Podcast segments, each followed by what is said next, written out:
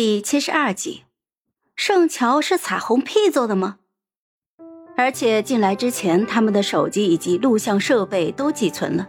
此时坐在座位上是又累又无聊。圣乔和三名导师在后台吃节目组准备的餐饭，叶童就问他：“哎，小乔，你学什么专业的？怎么张口就是诗词散文啊？”这不是专业，这是追星追出来的天赋技能。盛乔就羞涩的一笑，我平时爱看散文集。大家都哈哈笑。几个小时的录制下来，熟悉了不少，再不像之前那么生疏了。只是黎饶还是不怎么说话，似乎要将高冷对人人设保持到底。吃完饭，几个人就各自坐着休息，玩手机。盛乔喝了丁姐买来的咖啡，起身就去上厕所，准备一会儿进场。这一层楼的厕所不分什么艺人观众。盛乔去的时候，门口站着两个女孩在交谈，她们手腕上戴着银色的手环，一闪一闪的发着光。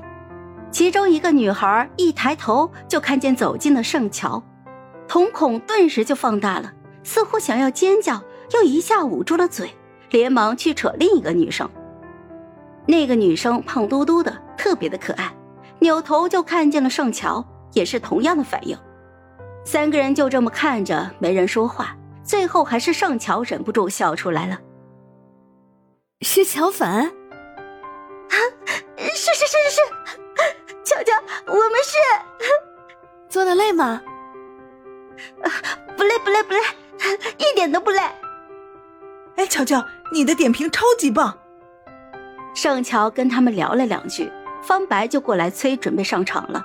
于是他点点头，就回头问：“我要先走了，你们一会儿离场的时候要注意安全啊！”啊，乔乔，可以跟你合照吗？啊，哦，手机被节目组没收了。盛乔想了想，就俯身抱了抱两个小女孩，轻声的说：“嗯，抱抱，就用这个来代替合照吧。”乔乔姐上场了。盛乔冲他们挥挥手，转身就走了。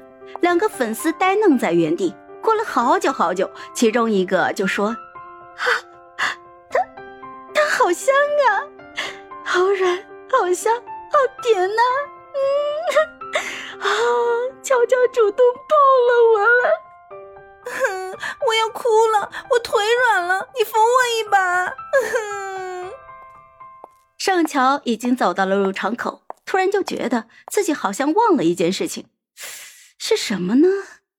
直到录制继续，选手上台，他终于被自己的膀胱提醒了，他忘了上厕所了。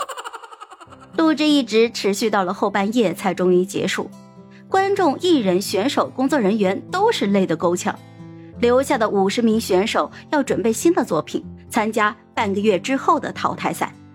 从淘汰赛开始，节目就是直播了。